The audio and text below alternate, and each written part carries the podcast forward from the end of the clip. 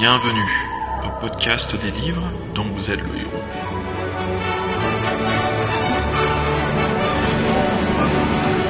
Épisode 18. La traversée infernale.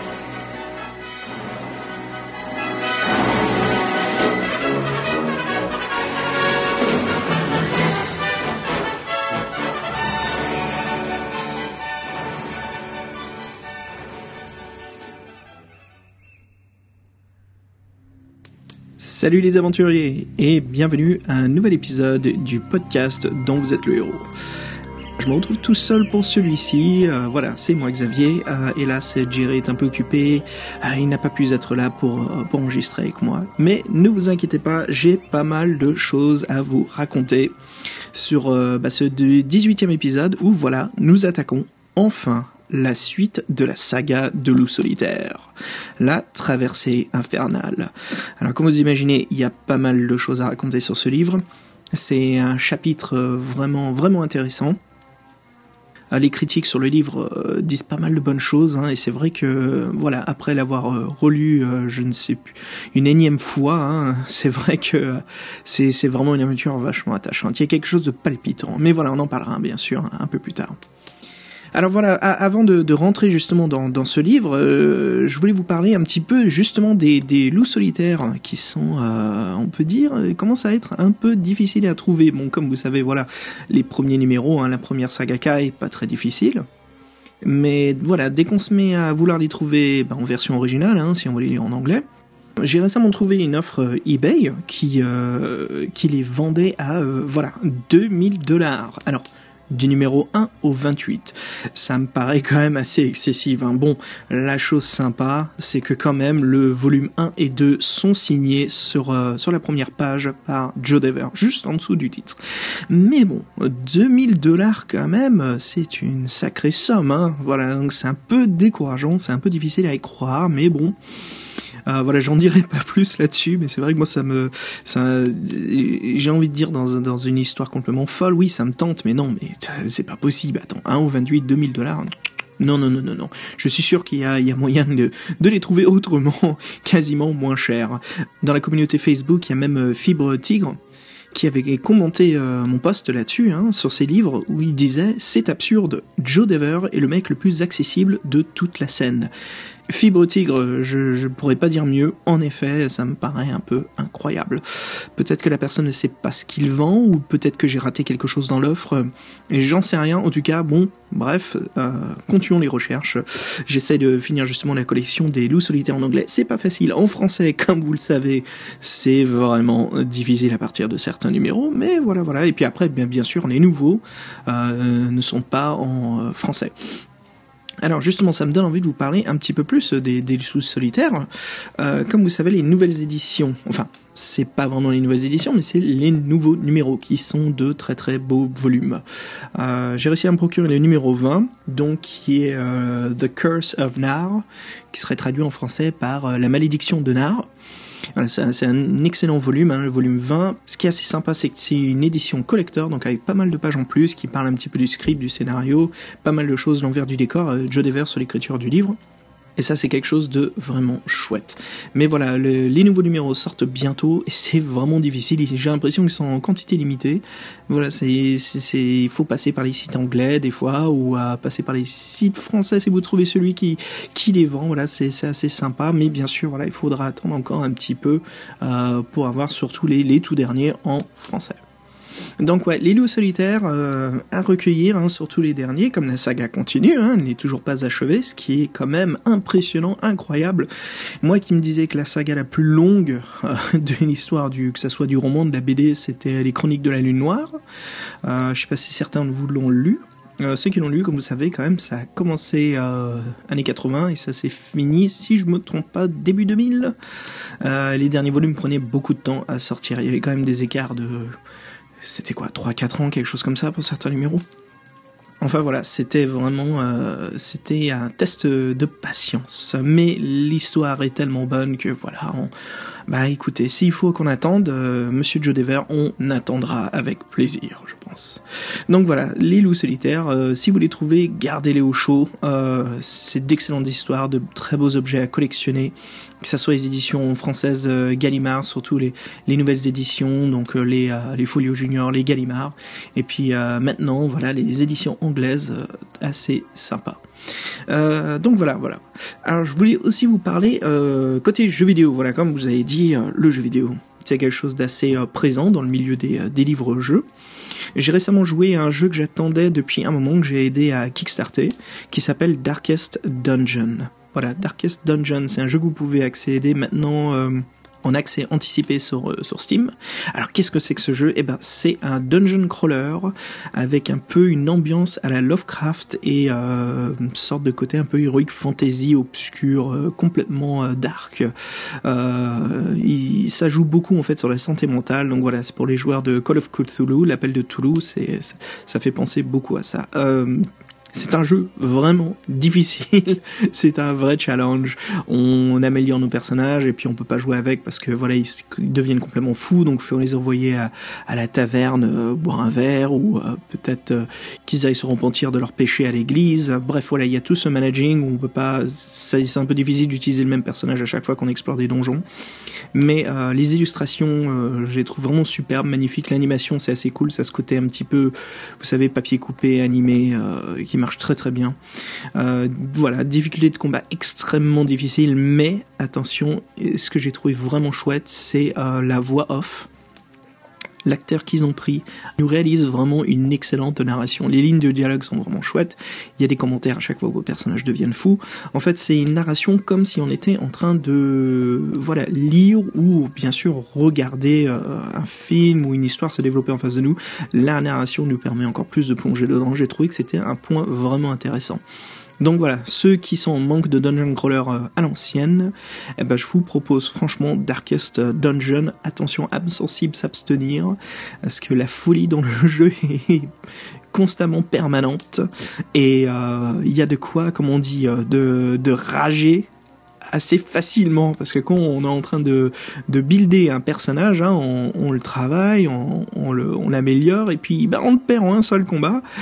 Oh, il y a, y a de quoi s'énerver. Mais voilà tout l'intérêt du jeu, surtout dans, dans cette époque où le jeu vidéo est euh, est conçu justement pour la prise en main rapide et puis le fait d'accomplir un jeu hein, sûr et certain. Je veux dire, quand on regarde les dernières créations de Peter Molineux, euh, le fil jaune en fable, euh, vous savez, c'est ce petit éclairage qui nous dit où il faut aller, qu'est-ce qu'il faut faire. Voilà, tout est facile. Euh, mais en ressentant, je peux rebondir là-dessus pour ceux qui jouent à, à Loup solitaire sur iPad. Voilà, cette nouvelle aventure, alors iPad ou Android si je me trompe pas aussi.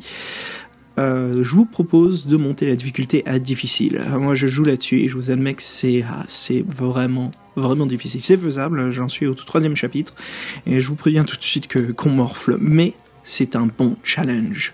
C'est ce qu'on cherche, non En tant que joueur, on cherche ce challenge, on cherche cette, cette difficulté, en fait, comme dans les livres dont vous êtes le héros. Je veux dire, ici, on, a tous l'habitude de, de, perdre, on sait ce que c'est, quoi.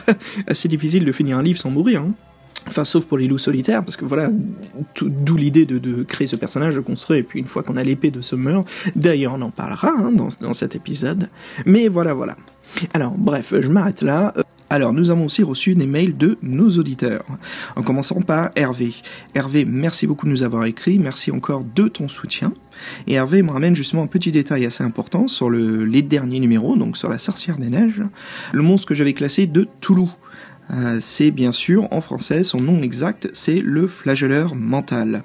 Et en anglais, la traduction, enfin le, nom anglais qu'avait le monstre, c'était le Mindfrayer. Donc voilà, c'est quand même un monstre bien bien flippant. Nous avons aussi reçu un mail de Christophe via Facebook. Christophe, merci beaucoup de ton soutien. On est très heureux que les podcasts te plaisent. Alors Christophe me demande justement, c'était intéressant, je voulais partager avec vous. Voilà, qu'est-ce que est-ce, que j'ai pu jeter un coup d'œil donc aux deux jeux de rôle de, de l'univers des livres dont vous êtes le héros. Donc vous savez le, le, jeu de rôle euh, où on peut retrouver euh, sur Scriptarium. Donc voilà, loup solitaire. Et après le jeu de rôle donc des défis fantastiques, Advanced Fighting Fantasy. Euh, voilà, qu'est-ce que je pensais?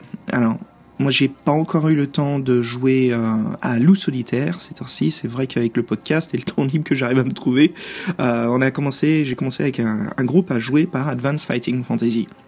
Le retour du groupe est plutôt excellent, au point où les joueurs euh, s'amusent vraiment avec leurs personnages. Vous savez, comme il y a le système de la chance, comme dans les livres, ça influence énormément le comportement des, joueurs dans la partie, ce qui permet de faire des, vraiment des actes et des gestes très très héroïques. Donc c'est un facteur très intéressant. Euh, le jeu n'est pas aussi vaste, donc voilà, il y a une bonne partie euh, euh, qui est libre au MJ de créer ses artefacts, ses livres de sorts. Voilà, moi je m'amuse à écrire des livres de sorts pour les mages. Euh, voilà, s'ils veulent changer de classe, dans le livre des règles, c'est un peu free là-dessus. Ils disent bien que si vous voulez créer vos, règles, n'hésitez pas. J'ai commencé à créer des, des classes de mages, euh, nécromanciens, élémentalistes, euh, voilà, des choses comme ça. Et j'essaye de créer des sorts justement qui sont pas euh, trop buffés, trop euh, Uber pour les mages, pour qu'il y ait quand même ce niveau intéressant. Et ce qui permet au mage justement de choisir un peu sa, sa classe, de, de changer de la classe de, de mage qui existe dans le livre de base.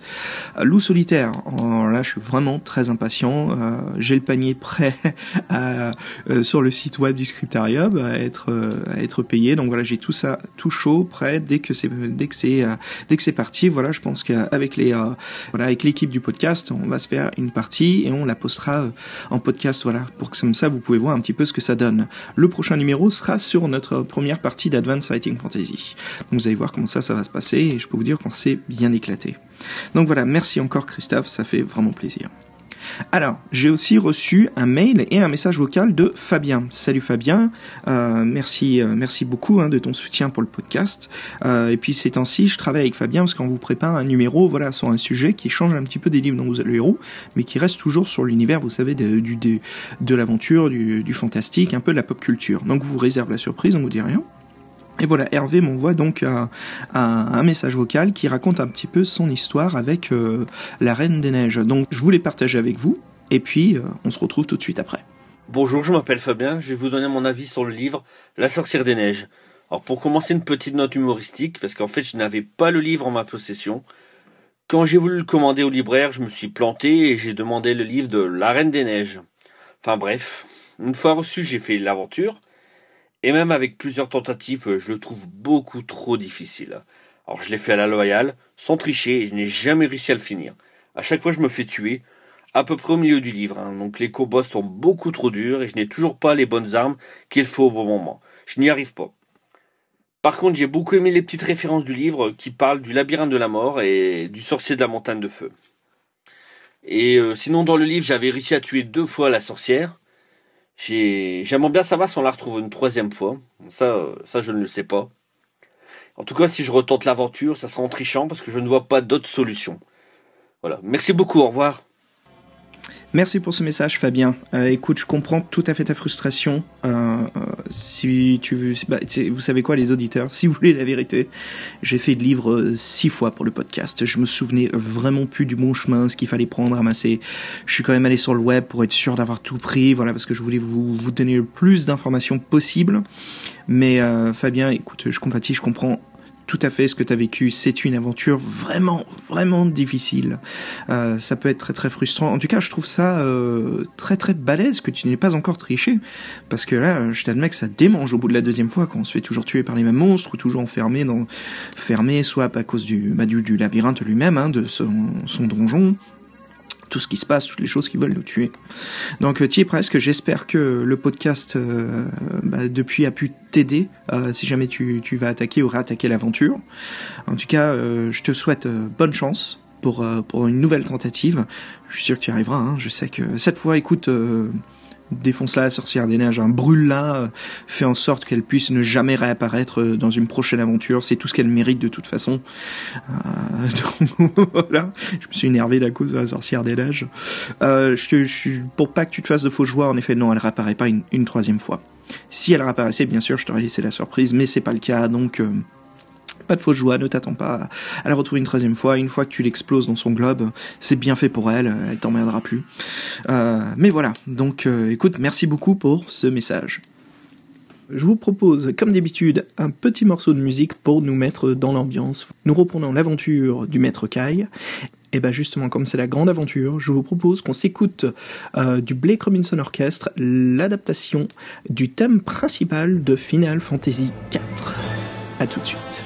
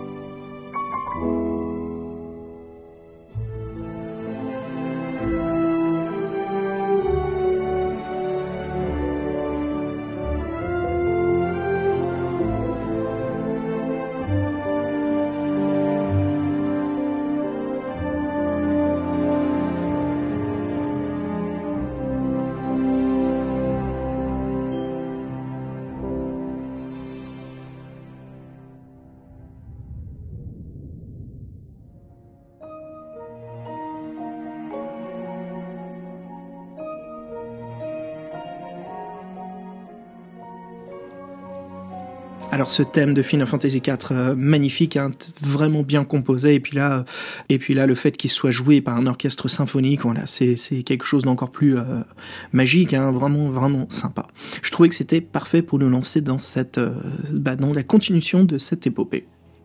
Alors, parlons du livre, La Traversée Infernale. C'est le deuxième livre de la saga Loup Solitaire, écrit par Joe Dever et illustré par Gary Chalk. Publié en 1984 par Berkeley Books. Alors, Berkeley Books, c'est une division de Penguin Books. Penguin Books qui est plus connu pour leur euh, division pour les ados euh, qui s'appelle donc euh, Puffin Books, là d'où a été euh, publié justement tous les livres dont vous êtes le héros. Alors, ils disent ados, hein, mais je veux dire, alors on s'y connaît, hein, c'est pas des livres que pour adolescents. Hein. Moi, c'est ce qui m'a toujours contrarié en fait, c'est de lire certaines histoires, surtout les loups ardents, et les voir justement publiés sous des labels juniors. Je dis bon, ben, ça se voit que vous avez pas lu les livres, hein, c'est pas possible. Bref, donc voilà. Puis il a été publié en France en 1985 par Folio Junior. Alors beaucoup d'écrivains euh, du monde justement des livres dont vous êtes le héros disent que c'est un volume clé dans la saga, car c'est là où notre héros récupère le glaive de Summer. Voilà, ce fameux glaive, cette arme magique qui sera l'élément clé de toute votre aventure. Alors pour ce qu'il s'agit des illustrations de couverture, euh, j'en ai jamais vu autant pour ce numéro. Alors là franchement ça m'a vraiment impressionné. Alors ce qui, ce s'agit de, des couvertures hongroises, danoises, allemandes, anglaises, françaises, américaines, il y en a un sacré paquet. Alors pour vous parler justement un peu plus de ces couvertures, euh, l'édition française, première édition euh, Folio Junior, que ce soit avec ou sans le logo solitaire, ça reste la même couverture. C'est ce fameux chevalier, bah le chevalier Drakkar qui est à l'arrière du bateau qui nous fait face. Alors cette illustration, je la trouve euh, vraiment excellente. Elle a un côté crayonné. On dirait qu'elle est euh, pas finie. Et justement, je reviendrai là-dessus parce qu'elle existe en une autre version qui est, euh, il me semble que c'est la version deuxième édition anglaise ou américaine. Je suis pas sûr, mais on retrouve la même illustration, mais qui a l'air abouti. Il y a beaucoup plus de détails sur elle. la palette de couleurs est complète. Il n'y a pas cet effet de, de brouillard crayonné. Alors, moi j'aime beaucoup en fait cette première édition d'illustration, euh, qu'elle soit aboutie ou pas, moi je la trouve parfaite comme elle est, ce côté crayonné, ce côté... Euh, en fait, vous savez, ce crayon, ça ajoute ce côté de, brouillard, euh, ce, ce dracard justement qui sort de l'ombre, qui, est, prêt à nous faire face. Et c'est la première fois qu'on voit. Donc, vous savez, les choses, on voit pas les choses tout juste. On est un peu surpris. On est, voilà, on est complètement intimidé par, euh, ce chevalier euh, des ombres. Donc ouais, c'est vraiment une couverture assez chouette. Voilà, donc par contre pour ma critique personnelle, ce sont les couvertures anglaises qui sont des spoilers. Oui, en effet, parce que sur la couverture, voilà, si vous n'avez pas lu l'aventure encore, je vous propose de sauter euh, une dizaine de secondes, le temps que j'en parle. Donc voilà, la couverture, c'est le fameux mage de fin, le, mage corrompu, qui est dans la tour du bateau en train de lancer euh, ses fameux sorts dévastateurs euh, pendant le combat naval de fin. Donc ouais, c'est assez étonnant. Il me semble que c'est la couverture anglaise. Après, il y a les couvertures américaines avec un loup solitaire qui, un peu plus comme Aroma des Bois, tout vert, qui est en train de se battre contre l'armée de zombies à bord du bateau. C'est une couverture assez sympa. On retrouve aussi une autre version d'illustration du euh, mage corrompu il me semble que c'est aussi une édition anglaise de Lone Wolf, voilà, donc, mais une autre version assez sympa, beaucoup plus colorée. Euh, donc voilà, c'est fou. Après, après, il y a les éditions euh, italiennes. Alors là, l'illustration de, de Loup solitaire avec le glaive de Summer en train de se battre contre l'armée de morts vivants, elle est complètement dingue. On dirait euh, les couvertures, vous avez des films de zombies de Lucio Fulci, il manque plus que la, la bande originale de Fabio Frizzi à l'arrière, on y est complètement dans les années 70 là, des films de zombies. C'est un vrai délire. J'ai aussi retrouvé les euh, éditions un peu plus modernes espagnoles euh, de Loup solitaire. Pour celle-ci, assez sympa. Donc voilà, il y a un peu plus de boulot sur les ombres. On voit un loup solitaire très très musclé euh, qui est en train de soulever un zombie, en train de le jeter par dessus. voilà, du, du bateau, assez sympa. Beaucoup de détails. Il y a ce côté très très Richard Corben dans l'illustration, un petit peu Simon Bisley, vous savez sur le jeu des des ombres, des couleurs de peau Alors Simon Bisley, voilà, c'est l'un des illustrateurs du magazine très connu Heavy Metal, euh, l'un des illustrateurs clés, hein, qui a été même le président pendant un moment du magazine. Donc il a ce côté, en fait, il n'hésite pas à montrer des hommes et des femmes quasiment nus, très très musclés, même euh, disproportionnés hein, sur les muscles. Là, ça va, le loup solitaire très euh, très bien proportionné, mais voilà, assez assez intéressant, très contrasté. Il y a un côté vraiment beaucoup plus maléfique, des couleurs beaucoup plus ternes, sombres hein, que que sur les autres. Après, la deuxième euh, couverture française, alors je ne suis pas fan du tout, euh, c'est une, belle illustration, mais je trouve qu'elle va pas en fait. Donc c'est le capitaine zombie à bord du bateau avec euh, le visage, on dirait qu'il est fait de pierre. L'arrière est assez sympa, c'est ce côté bleuté avec le, le voilà le clair de lune, avec les étoiles, assez assez cool. Hein. Mais voilà, je veux contrairement à tout ce qu'on voit des autres éditions, c'est celle que j'accroche le moins. Alors pour les, euh, les dernières éditions du livre, hein, tous ceux qui sont réédités, Gallimard, euh, voilà, c'est sympa, euh, un peu plus zoomé sur l'illustration que contrairement sur les, vous savez, les troisièmes et deuxièmes éditions où là c'était avec le, le contour, l'image qui est un peu plus en arrière. Mais voilà, il y a vraiment toute une autre ambiance contrairement au, voilà, au Chevalier Drakkar à bord du bateau avec le brouillard. Donc en effet, c'est de la folie ces couvertures. J'en ai jamais vu autant. Euh, n'hésitez pas à aller les voir. Hein. on vous les propose. Euh, alors je les ai posés sur notre site web. Hein. N'hésitez pas. Alors comme vous savez, c'est www.tau-central.org slash podcast. Et voilà, là vous pouvez trouver, euh, comme d'habitude, toutes les illustrations, certaines choses clés que l'on parle, juste en dessous de la page du numéro du podcast. Vous écoutez le LPDVELH. Règles et synopsis. Alors pour les règles, seulement une nouvelle s'applique, et bien sûr c'est celle du glaive de Summer.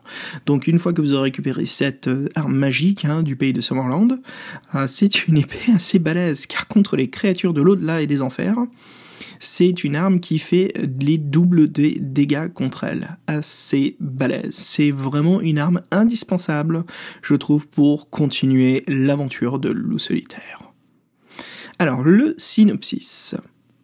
Les maîtres des ténèbres ont envahi le royaume de Summerland. Homeguard, la capitale, est assiégée par la puissante armée ennemie. Seul le glaive de Summer saura libérer la ville. Et c'est vous, loup solitaire, qui devez aller le chercher au royaume de Durnor. C'est un long périlleux voyage qui vous attend, sur mer et sur terre. Voilà, donc le synopsis résume parfaitement la situation euh, qui va se passer dans ce livre. Ce livre, c'est un rush, hein, c'est une course contre la montre.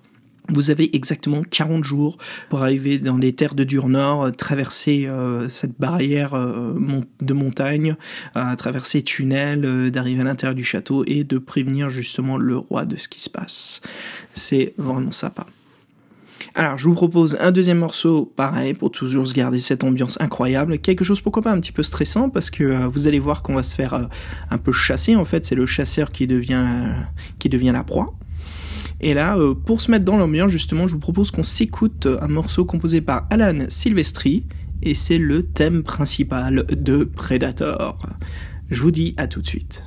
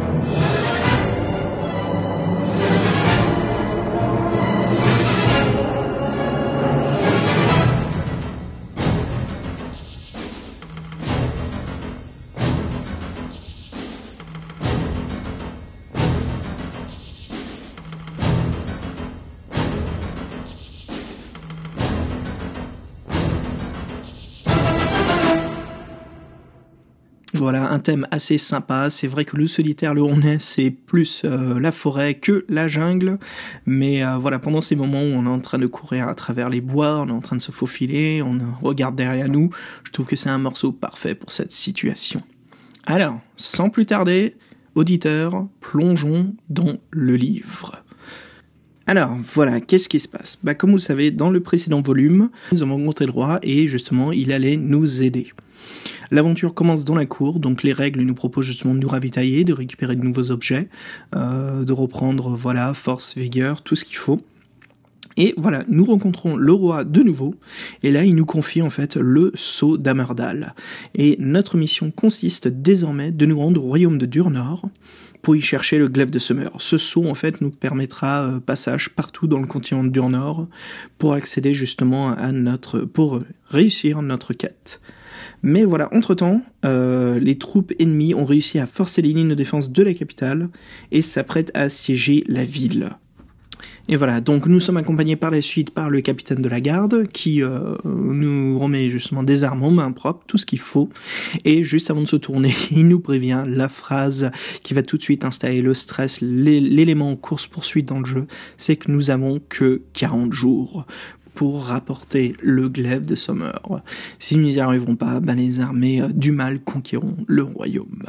Alors, c'est parti. Une calèche nous attend nous montons à bord et nous amène justement au quai pour prendre un bateau, ce qui sera bien plus rapide bah, que la route. Donc nous arrivons au port, mais il n'y a euh, personne.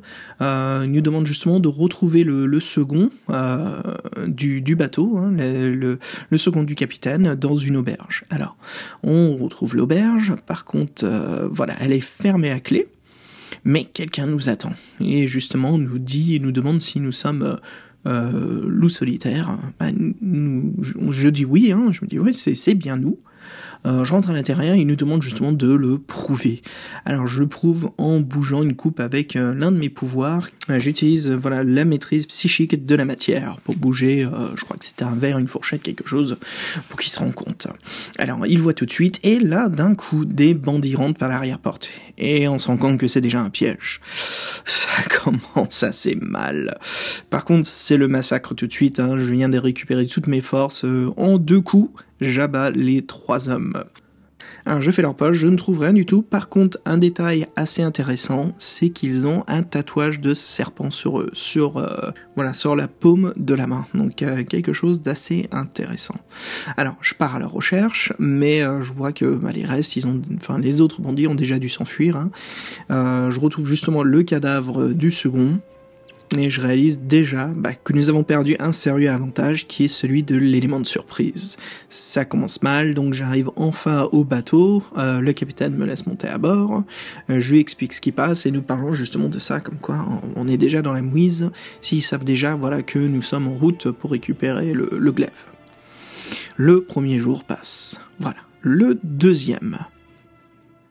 Alors le deuxième, ce qui est assez sympa dans le jeu, c'est qu'on lance un dé pour savoir exactement ce qui se passe. Donc c'est un peu ce chiffre euh, au hasard. Hein. Souvent c'est plutôt bon de faire un chiffre, euh, bah, le chiffre le plus petit, hein, de 0 à 3, ou ça dépend. Hein. Mais voilà, le plus petit, il me semble que c'est euh, le mieux. Alors là, j'ai eu beaucoup de chance. À chaque fois, j'ai roulé entre 1 et 3. Donc je pense que j'ai eu plutôt les, les, les, les sections, les éléments, enfin les paragraphes les plus intéressants. Enfin les paragraphes les moins galères. Alors, voilà, le lendemain, on se fait réveiller par le cri des mouettes. Euh, on se fait appeler par le capitaine pour prendre le petit déjeuner avec lui. Et il discute justement, il nous dit que nous serons bientôt à Port-Bax, que le vent euh, est, dans le bon sens, que tout va bien.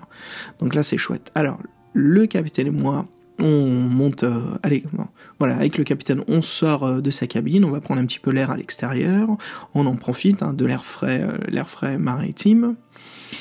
Et voilà, là on se rapproche d'un endroit clé euh, qu'on peut observer sur la carte, qui est le point des naufragés. Voilà, c'est euh, de la caillasse, hein, des, des bouts de rochers qui sortent de l'eau et on voit qu'il y a pas mal de bateaux échoués sur le côté. Donc euh, c'est une zone assez difficile. et là, à ce moment, on se fait attaquer par des démons volants. Des bétalzans et des crânes.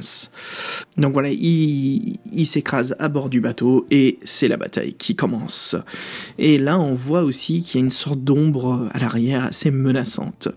Donc, je commence à me battre contre eux. Euh, je, leur fais des bouchées, hein, des gags sans souci, mais euh, voilà, pas mal d'hommes meurent aussi dans ce combat.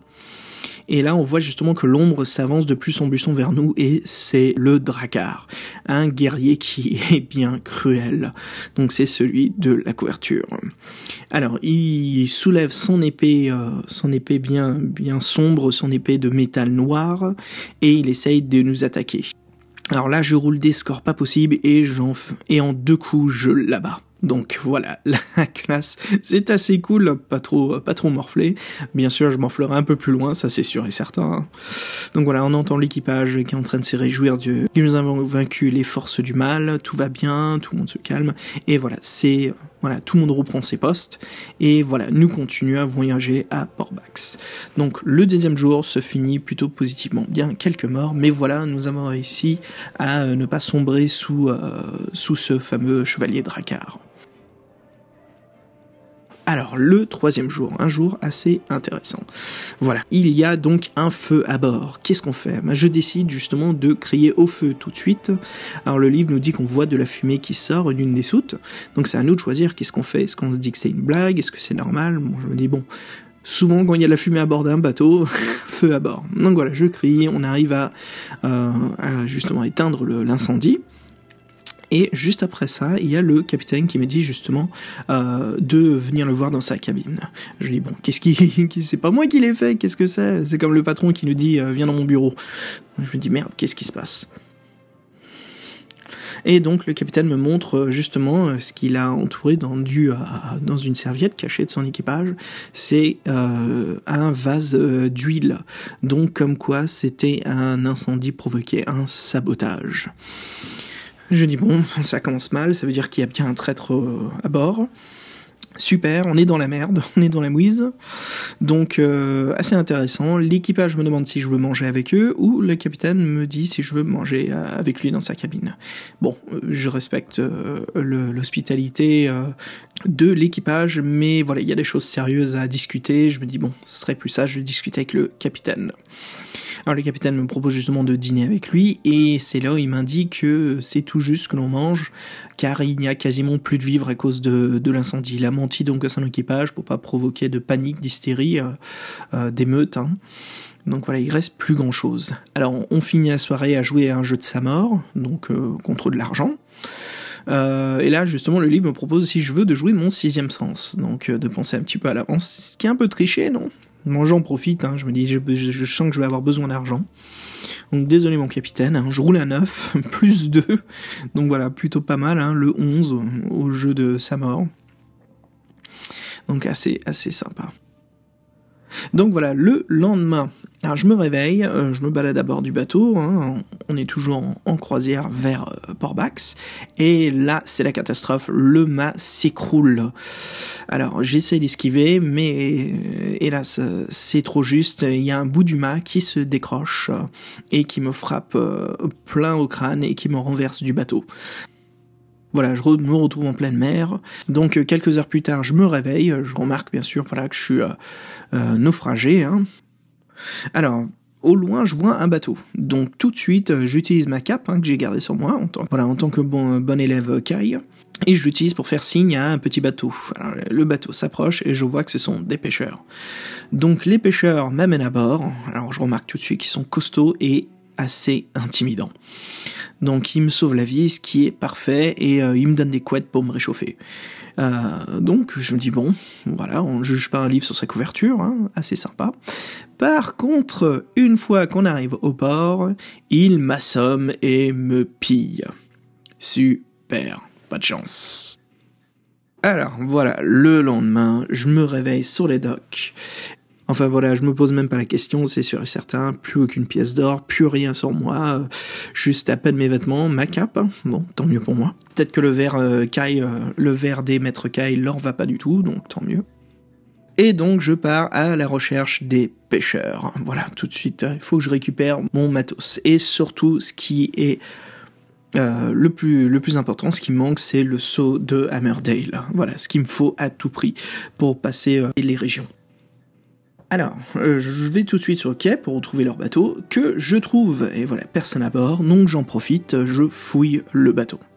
Et là, je trouve un papier avec l'adresse d'une taverne. Ah bah tiens, pas de chance, les bandits, tant mieux pour moi.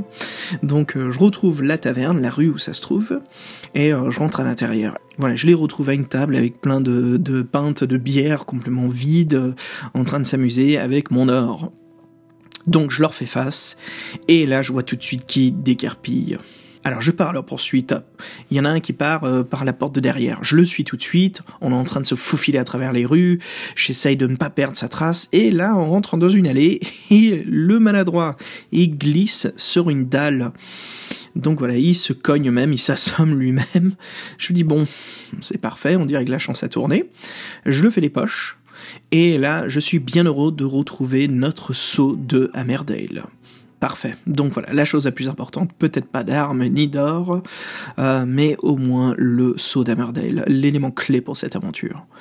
Bon, je retourne à l'auberge et je, m'y planque. Voilà. Euh, donc quand j'y vais, je peux parler au barman, on peut faire pas mal de choses dans l'aventure, c'est assez sympa.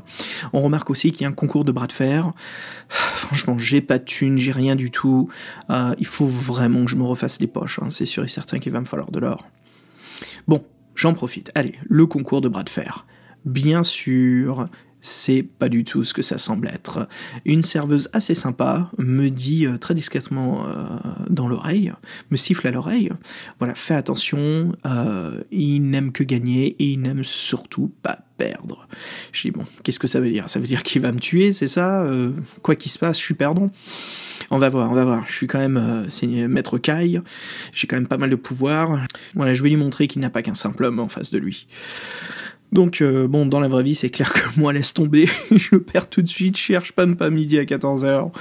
Mais bon, là on en profite, on joue quand même à Maître Kai, ce qui est assez sympa.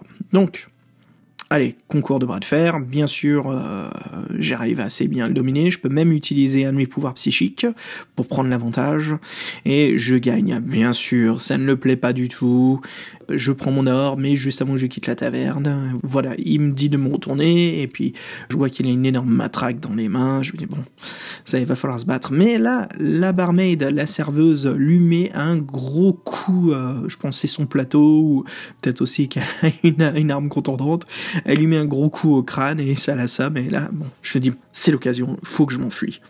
Et donc je cours à mon tour d'être poursuivi dans les rues.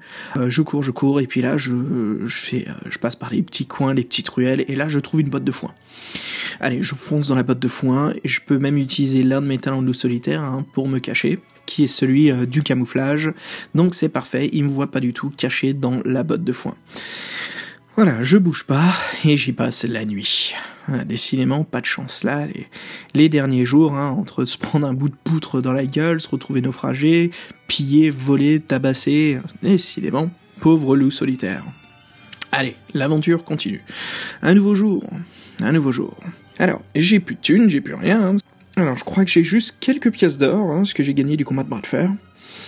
Euh, donc euh, j'ai pas grand chose. Je trouve par contre euh, les, la station de calèche qui peuvent justement m'amener un peu plus près de, bah, de Durnord, hein, du comté de Durnord. Bon, c'est parfait. Par contre, il me faut 20 pièces d'or. Bah, pas de chance, hein, j'ai pas de thunes. Alors là, on voit que Joe Dever a pensé à tout. On peut se balader dans les rues et on y trouve un casino. Alors voilà, parfait, j'y vais et on peut jouer à la roulette. Donc ça tombe bien, il y a tout un système de jeu, voilà combien on mise, combien on gagne, si c'est doublé, triplé. Euh, je me fais les poches assez facilement, voilà le bonheur euh, au jet de dés. Je pense que dans la prochaine aventure, je vais faire que des scores négatifs parce que là j'en ai fait plutôt des positifs dans celle-ci. On verra ce qui se passe, mais voilà, je me fais les poches assez facilement en deux, parties de roulette. Euh, je crois qu'on peut gagner au max 40 pièces d'or, donc s'il faisait un total de 45, quelque chose comme ça, c'est parfait. Il m'en faut que 20 pour euh, prendre un billet pour la, pour la calèche. C'est parfait. Je monte à bord, je suis complètement crevé, j'en profite pour piquer un somme. Alors, la calèche s'arrête pour faire une pause, pour euh, se ravitailler, et euh, on en profite justement pour s'arrêter à un temple de prière de Kalanan. Apparemment, il est dit que le temple est construit directement sur la tombe du roi Alain, le premier roi à régner sur les terres de Durnor. Et justement à cause de cela, tout autour euh, du, euh, du temple, enfin du ouais du temple, et voilà, tout autour du temple poussent euh, des, plantes de pure. Donc le pure dans le monde de loup solitaire, c'est une plante qui sert à faire des potions de vitalité des potions qui sont essentielles à l'aventure. quand on se retrouve à quasiment zéro point de vie, une petite potion de sûre sera la bienvenue. Donc voilà, je recueille assez de, plantes pour pouvoir me fabriquer une de ces potions. Et donc voilà, je retourne en calèche. Là, j'en profite pour prendre un, euh, piquer un deuxième petit somme, hein, vu que le voyage était assez long. Et justement, on se réveille, et voilà, on remarque qu'il y a deux nouvelles personnes dans la calèche. Voilà, elle est quasiment au complète. Donc, deux frères du nom de Ganon et Dorier. Alors, Ganon et Dorier, ce sont des chevaliers de l'ordre euh, des pics des montagnes blanches. Voilà, donc ce sont des seigneurs de guerre du territoire de Durnor, euh, qui ont justement euh, plaidé allégeance au royaume pour le protéger contre tous les raids extérieurs, donc que ça soit les bandits, n'importe quelle chose qui vient justement des territoires sauvages qui cherchent à envahir le terrain de Durnor. Alors, ces deux gars quand même, c'est pas n'importe quoi. Hein. On cause avec eux et puis ils nous expliquent qu'ils ont leur propre château, euh, voilà, qui est à proximité de Port-Bax, d'où ils se rendent, donc retourner chez eux. Hein. Et euh, donc voilà, ce sont des hommes apparemment de, grande confiance, euh, des hommes qui sont dignes hein, de très grands guerriers. Alors assis à côté d'eux se trouve un homme qui s'appelle Alvork. Alors Alvork c'est un marchand. Alors il a le nez tout empiffré, on voit qu'il a pas mal de bleu et voilà c'est à cause de la ville où on était. Alors ce que je voulais vous dire c'est la ville où on s'est trouvé avant, c'est une ville qui est régnée par euh, le seigneur euh, Lachlan. Donc voilà c'est euh, un peu le, le, le shérif de Nottingham de la ville de Ragadorn. Alors apparemment, il nous explique qu'il y a une embrouille au niveau des taxes, que euh, son, trois quarts de son cargo d'or s'est fait voler, et puis bon, il a dû se faire frapper parce qu'il n'avait pas la somme correcte. Donc voilà, on se rend compte que la ville où on était euh, précédemment, c'était pas l'endroit idéal, quoi. C'est vraiment une ville qui est complètement corrompue par son système politique. Alors, un peu plus loin, euh, euh, assis à côté de la porte, euh, se trouve un prêtre, un prêtre qui s'appelle donc Parsion. Alors, Parsion, comme nous, c'est quelqu'un du royaume de Summerland qui voyage à travers les, terres sauvages, voilà, comme on a fait, nous, quand on s'est échappé de l'armée du mal dans le premier volume. Et pareil, il est en chemin pour Portbax. Donc, tout le monde se rend apparemment dans la même direction. Et aussi, la dernière personne, une jeune femme qui s'appelle Viveka. Viveka, on voit tout de suite que c'est une mercenaire, et puis elle nous dit justement qu'elle part récupérer la somme de sa dernière mission à Porbax aussi. Donc c'est parfait, euh, on arrive euh, à mi-chemin, euh, à une petite taverne. Donc la calèche s'arrête pour la nuit et bien sûr reprendra sa route le lendemain. Voilà, la calèche s'arrête pour la nuit. Donc assez intéressant, hein, parce que là, on se dit, bon, c'est la petite pause, qu'est-ce qui va se passer dans cette auberge? Alors, on prend un dîner, on se repose tranquillement, ce qui fait du bien. Alors, le lendemain, on voit que on nous a offert un petit déjeuner par un de nos amis. On n'y dit pas qui c'est. Bon, ok, d'accord. C'est assez bizarre. Hein. Alors, pourquoi? Qu'est-ce qui se passe? Alors, j'en profite, je peux donc utiliser l'un de mes pouvoirs pour euh, justement observer un peu plus ce plat. Voilà, et là j'utilise tout de suite mon sixième sens et j'observe le plat le plus proche et là je remarque en fait qu'il y a une substance par-dessus la nourriture. Et euh, en se renseignant un peu plus sur ces substances, c'est un fameux poison qui peut euh, nous tuer dans d'atroces souffrances. Bon, ok, là c'est sûr et certain, l'un des membres de la calèche cherche à nous tuer. Ok, je me rends en bas euh, de la taverne, apparemment tout le monde est en train de finir son petit déj, et là tous les hommes se trouvent en face de moi, et c'est le moment de réagir. Le livre nous propose justement d'attaquer quelqu'un. Qui est le traître? Alors, c'est une excellente illustration double page, et euh, on peut observer chaque personnage qui est en face de nous, donc les chevaliers, euh, la mercenaire, euh, le prêtre qui est tout à gauche, et puis bien sûr le, marchand, le pauvre marchand qui, s'est fait taper dessus. Alors, qu'est-ce qui se passe? Et là, si on regarde l'illustration plus proche, on voit que le prêtre est en train de tenir sa, sa stein, donc sa, sa pinte, et on voit sur son poignet le tatouage d'un serpent.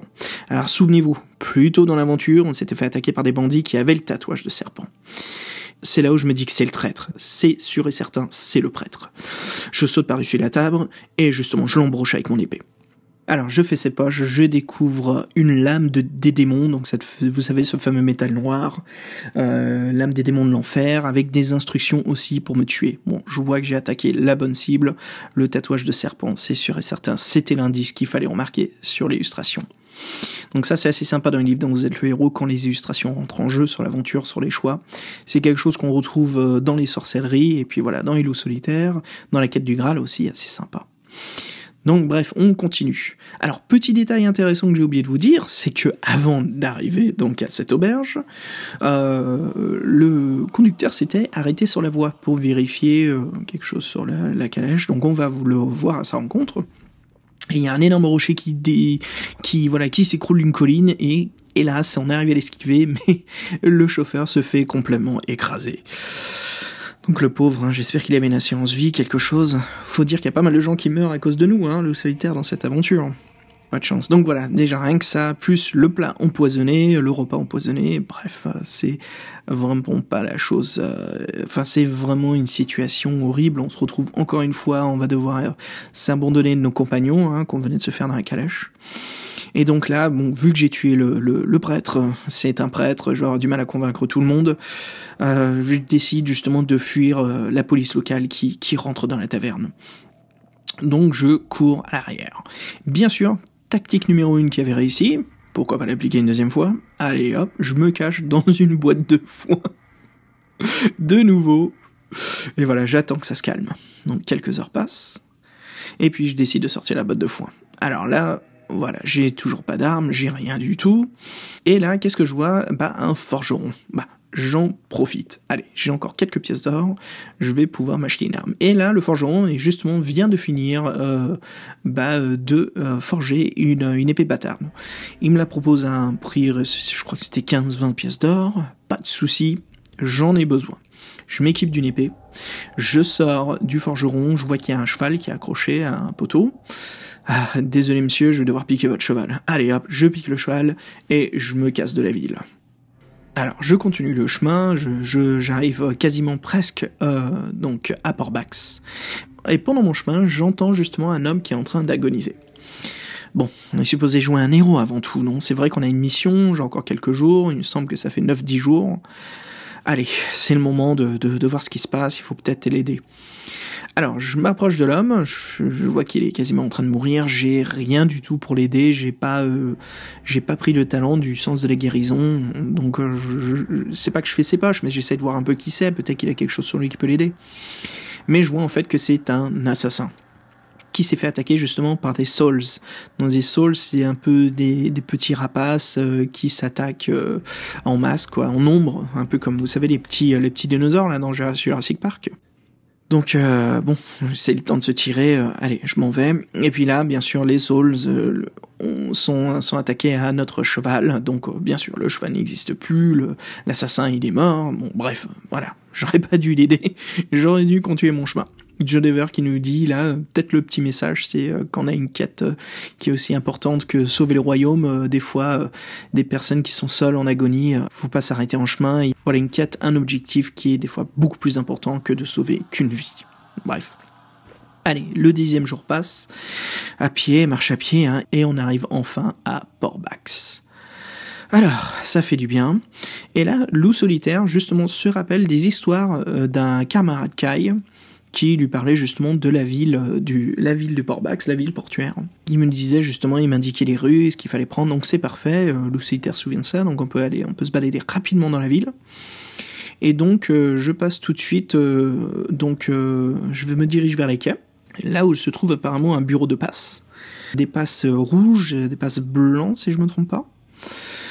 Donc euh, qu'est-ce que je fais? Bon, allez, je rentre dans le bâtiment, euh, j'arrive devant le mec qui me demande il faut un poste rouge, j'en pose blanc, je vais dans celle du rouge et je lui montre le saut. Et là, tout de suite, il m'amène au capitaine, donc dans, sa, dans son bureau. Le capitaine voit le saut, comprend tout de suite l'importance de la mission, m'accorde directement un passe rouge. Bon, c'est là en lisant que je me rends compte que, d'accord, passe blanc, place rouge, peut-être que c'est des passes pour traverser la ville, parce que Non seulement c'est la ville portuaire, mais c'est un peu la ville euh, barrière, vous savez, la ville qui nous donne accès au territoire de Durnor. Donc voilà, le passe rouge me permet, et ben voilà, on sort du port, on arrive devant une énorme barrière, et c'est avec ce passe rouge qu'on peut donc passer rapidement. Mais juste avant de passer ce portail, là je rencontre donc un homme, c'est assez intéressant dans le livre, on nous parle donc du euh, Lord, euh, le Lord lieutenant Rygar, qui est vraiment un homme exceptionnel. Donc Joe Dever, hein, dans toute son écriture fantastique, Heroic Fantasy, là nous parle d'un homme noble, digne, un grand aventurier, quelqu'un qui est très reconnu hein, dans le royaume. Euh, le Lord lieutenant Rygar nous explique justement qu'il va nous accompagner avec sa brigade d'hommes jusqu'à euh, Amerdal pour récupérer le glaive, la forteresse à Merdal. Allez, le temps passe, on monte à cheval et on part justement en direction. Quelques jours passent, pas mal de temps avec les hommes euh, de la brigade de Rhaegar. Et là, on s'arrête au bout d'un moment sur la route car en face de nous euh, se trouvent de nouveaux ennemis. Euh, des ennemis qu'on n'a jamais rencontrés encore de l'armée du mal, qui sont des Helgast. Alors, les Helgast, ce sont vraiment des entités euh, purement maléfiques. Ce sont des shapeshifters, des entités qui peuvent se métamorphoser en ce qu'ils veulent. Donc, bien sûr, en personne, hein, pas en armes. Ils sont pas des transformers. Mais voilà, c'est quand même des entités maléfiques. Alors, notre connaissance de Maître Kai nous, nous explique que sans une arme magique, euh, voilà, l'ennemi est quasiment invincible. Alors apparemment, dans l'aventure, on pouvait récupérer une lance magique. Ce n'était pas mon cas ici. Je n'ai pas de lance magique, je n'ai pas en fait d'éléments d'armes magiques, hélas. Donc, ce qui se passe, c'est que le, capitaine Régard, le, enfin pas le capitaine, mais le lord lieutenant, nous dit justement de courir à l'avant, que eux ils s'occupent des ennemis. Et là, euh, j'aurais bien aimé lui laisser un objet magique, une arme pour se battre, mais j'ai rien, donc je je, sais déjà qu'ils sont condamnés à mort, quoi, mais euh, voilà, ils sacrifient leur vie pour me sauver. Dommage que je peux pas les sauver. Alors, je continue. Et là, en fait, ce qui s'est passé, c'est l'endroit où nous étions, quand on regarde la carte, c'est qu'on est juste à l'extérieur, euh, donc des entrées à travers les montagnes euh, qui entourent la forteresse de Hammerdal. Donc là, c'est parfait. Si vous regardez la carte, donc avec le livre se trouve une carte qu'on peut d'ailleurs faire pas mal référence, hein, parce que l'aventure la suit bien, pour qu'on voit justement où on se trouve, qu'est-ce qui se passe dans l'aventure. Donc nous étions à Port-Bax, on continue la route qui nous a pris 4 jours pour arriver justement au passage qui s'appelle Tarnalin. Il y a trois passages qui sont indiqués sur la carte, nous on se trouve à celui qui est tout à l'ouest, et voilà, c'est là où il y a cette, euh, cette embuscade. Enfin, même pas une embuscade, ils nous attendent tout simplement. Hein. Ils n'ont même pas besoin d'éléments de surprise, c'est juste qu'ils vont nous en mettre plein la gueule. Donc je cours à l'intérieur des grottes. Voilà, là il faut que je fonce, c'est, la course contre la montre, il faut que je m'enfuis. C'est, même euh, course contre la mort, hein, parce que si les Elgast en font euh, de la charpie, des soldats, c'est clair et net qu'on va y passer rapidement. Alors, je rentre à l'intérieur des cavernes. Voilà, là s'installe une, une, petite aventure assez sympa du volume 2. Nous rencontrons une petite souris, alors une souris qui est habillée comme un, mousquetaire ou un, conquistador, euh, assez sympa, voilà, euh, vrai très conte de fées, un très euh, fable de la fontaine même. Hein. J'ai de la chance, enfin j'ai de la chance, j'ai bien choisi, hein, oui c'est clair et net que j'ai bien de la chance, j'ai donc la possibilité de communiquer avec les animaux. Donc je discute avec lui, la souris qui était prêt à s'enfuir, qui nous voyait, même qui avait l'air de nous attaquer, enfin qui avait l'air de vouloir nous attaquer. Donc euh, je parle avec elle et elle m'explique justement que la souris s'appelle euh, Gashgis. Gashgis, euh, très étonné de voir qu'on peut communiquer avec elle, nous dit justement, bah, attends, viens avec nous, on va te faire passer la caverne, tu vas voir, je vais te présenter à tout mon peuple, donc on rentre à travers d'autres petites cavernes, on rencontre justement toute la ville des souris, on leur explique qu'on peut pas rester, voilà, il faut qu'on fasse vite, donc elles sont toutes surprises par notre possibilité de communiquer avec elles. Il y a même la petite, euh, bah voilà, la, femme de Gashgis qui nous offre trois repas. Bon, parfait, non, c'est nickel. Alors voilà, on continue, j'arrive enfin à l'extérieur, on revoit euh, la lumière du jour. Ça fait du bien, par contre, les petites souris, hein. je remarque en fait qu'elles ont piqué notre bourse complète. Bon, bref, allez, cette fois-ci, on peut plus rebourser chemin, il faut, faut se tirer. Alors, je sors de la caverne et là on est, on continue le chemin, on descend un petit peu la montagne et là on est accueilli tout de suite par des gardes. C'est le moment de répit. Je vois que ce sont les gardes du royaume d'Amerdale. Bon, ça fait du bien, ils voient que je suis complètement épuisé. Euh, ils m'accompagnent dans la cour du roi. Je leur dis justement que j'ai pas de temps, je peux pas patienter. Il faut que j'aille voir euh, le roi tout de suite, euh, donc le roi d'Amerdale. Je leur montre le sceau d'Amerdale Voilà, le roi comprend tout de suite ce qui se passe et il m'accompagne dans la salle, la chambre où se trouve l'épée de Summer, donc le glaive de Summer, cette fameuse arme magique. Voilà, donc il y a une excellente illustration hein, quand on voit cette arme. C'est parfait, je m'équipe de l'épée, on sent tout de suite quelque chose de très puissant. Alors non seulement on nous explique sa puissance contre les entités du mal, mais aussi que l'épée éveille en nous quelque chose de caché. Voilà, on ne nous en dit pas plus, mais il y a quelque chose qui se développe dans les pouvoirs, l'apprentissage de... Enfin voilà, les choses que... L'apprentissage qu'a eu loup solitaire, il y a un talent qui se réveille. Et en fait, euh, le lendemain, et voilà, en fait, on en profite euh, quelques heures plus tard, on est en train de méditer et on sent notre sixième sens qui est beaucoup plus développé. Alors on le sent tout de suite où voilà il y a un coursier qui arrive, un messager qui vient justement avec des nouvelles euh, du Lord lieutenant Rhaegar, hélas qui a péri dans la bataille contre les Helgast, mais on le savait d'avance en fait. Rien qu'on a vu le messager, on savait tout de suite que c'était par rapport au, lieutenant Rhaegar. Hélas, voilà, j'ai pas pu faire grand chose. Hein. C'était, c'est assez difficile comme nouvelle. Auditeur, la aventurier, c'est euh, la fin, c'est le fameux combat final. Alors qu'est-ce qui se passe? Le roi fait appel justement à toute son armée navale, comme les entités du mal arrivent du nord, donc par l'océan. Donc voilà, ils arrivent par la mer, qui vont attaquer justement euh, les territoires de Dur-Nord. Le roi a préparé 40 navires d'attaque, et qui sont envoyés justement pour intercepter euh, l'arrivée des démons. Alors je monte à bord d'un des bateaux, et là justement c'est le calme avant la tempête.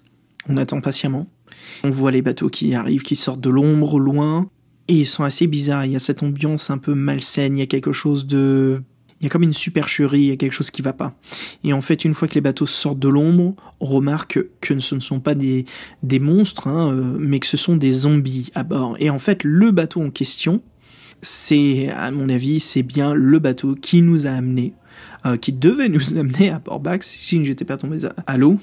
Allez, je monte à bord du bateau, j'en fais déboucher des zombies avec ma nouvelle épée, et là on remarque quand même que euh, l'épée de le glaive de Summer, c'est une arme très très puissante. Et là en face de nous se trouve un Elgast. Là, avec l'épée, je fais un seul coup, un coup fatal avec le glaive. Alors je découvre vraiment sa puissance incroyable. Alors je monte, euh, je continue à, monter à bord de ce bateau, c'est la grande bataille, d'autres zombies. Euh, et là justement on voit je vois au loin un autre bateau qui a l'air d'être le vaisseau, le navire principal, le navire capitaine, où se trouve une énorme tour où on peut voir en fait, on peut apercevoir un mage qui est en train de lancer des sorts euh, euh, mortiers en fait, des sorts de flammes, d'électricité. Donc euh, je me dis bon, c'est là, c'est lui là qui fait le plus de dégâts, faut que je l'attaque. Et puis on dirait que c'est le, bateau, euh, le bateau qui commande euh, l'armée, donc euh, c'est le bateau qu'il faut attaquer tout de suite. Alors en sautant justement de ce navire à l'autre, il y a un chevalier, voilà un dracar qui arrive, qui essaie de nous attraper, mais j'arrive à monter à bord de l'autre bateau. Alors je, je, je taillade mon chemin jusqu'à jusqu'à ce que j'arrive à la tour où se trouve le mage. Là, ça coupe du zombie dans tous les sens. Je m'approche de la tour, et là justement le livre me propose de savoir en fait est-ce que j'ai récupéré un, un cristal en fait un, cristal pendentif. Donc oui j'ai récupéré vous savez par le, le mage tout au début. Euh, si je me trompe pas, n'hésitez pas à, nous écrire hein, si je me gourre ou pas. Mais voilà, j'ai récupéré donc euh, ce fameux, euh, ce fameux cristal. Et en fait, c'est là que le livre nous dit en fait que c'est euh, l'un des sorciers traîtres. Donc c'est Vonotar, le sorcier traître, le sorcier renegade en fait du groupe de, des magiciens de la guilde de Toran. Donc c'est un maître euh, voilà de la magie noire. Et en fait maintenant il se retrouve à bord euh, bah, pas à bord mais avec l'équipe enfin à bord aussi sur le bateau mais surtout avec l'équipe euh, l'équipe du mal. Voilà c'est tout de suite ça devient un sport là. C'est du water polo quasiment. Mais voilà ils sont il s'est associé bien sûr à l'armée du mal ce qui a développé son son pouvoir encore plus. Donc là c'est sûr il faut que je détruise ce sorcier. C'est un peu le vous savez le, le boss hein, le boss final de l'aventure alors on monte à bord du bateau. Euh, donc euh, l'épée, de Summer, le glaive. Alors le glaive de Summer est tellement lourde, en fait on se retrouve avec une seule main pour, pour monter, l'autre tient le, glaive euh, justement pour maintenir son poids. on voit que c'est une épée assez lourde quand même.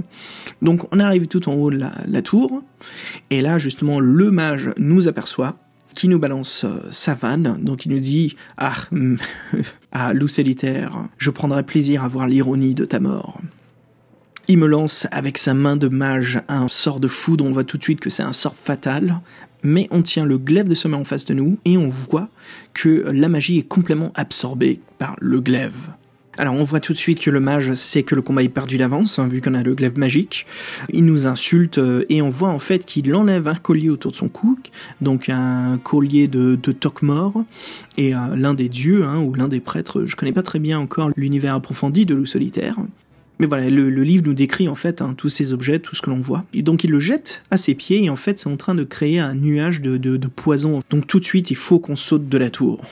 Alors voilà, justement, je saute et euh, je me retrouve dans l'eau. Mais là, à ce moment-là, que je me retrouve dans l'eau, je vois que le sorcier est en train de s'enfuir dans une, petite barque, un petit bateau, euh, en fait, qu'il est en train de s'enfuir dans une barque. Ah, décidément, j'essaie de le rattraper, mais là, je me fais attaquer par un crâne.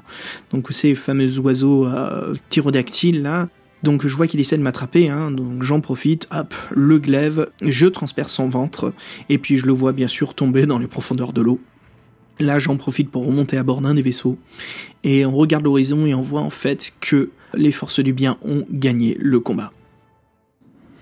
Alors à ce moment-là, Loup Solitaire rejoint le capitaine euh, de la brigade euh, des bateaux et euh, il constate justement que sur les 40 envoyés, seulement 15 pourront revenir au port.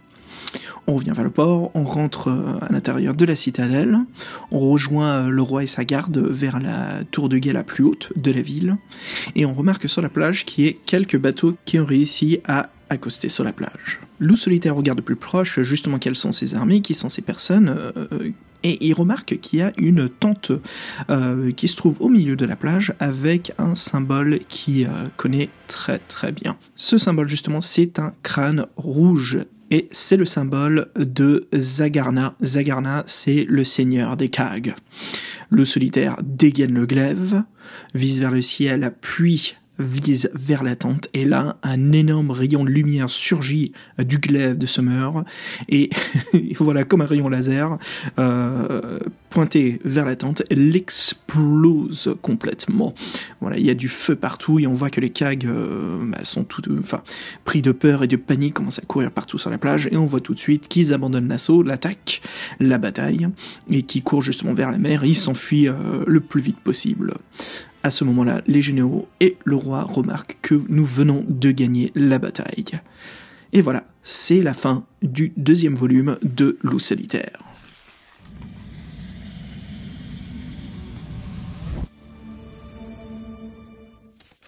Alors, ce deuxième volume, c'est vraiment quelque chose d'incroyable. Cette aventure est vraiment très trépidante. Euh, comme je disais au début, c'est le rush sans arrêt. On ne fait que courir, on n'a quasiment pas le temps de se reposer, comme d'ailleurs la première aventure de Loup Solitaire. Hein.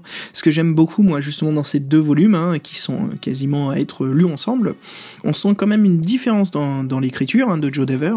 Le premier, il y a quand même un peu plus ce côté, c'est plus à la fin que ça accélère, mais au début, voilà, on se balade, c'est un peu plus ce côté heroic fantasy. Mais ce deuxième volume, là, on sent tout de suite qu'on est bien dans l'univers de Loup Solitaire.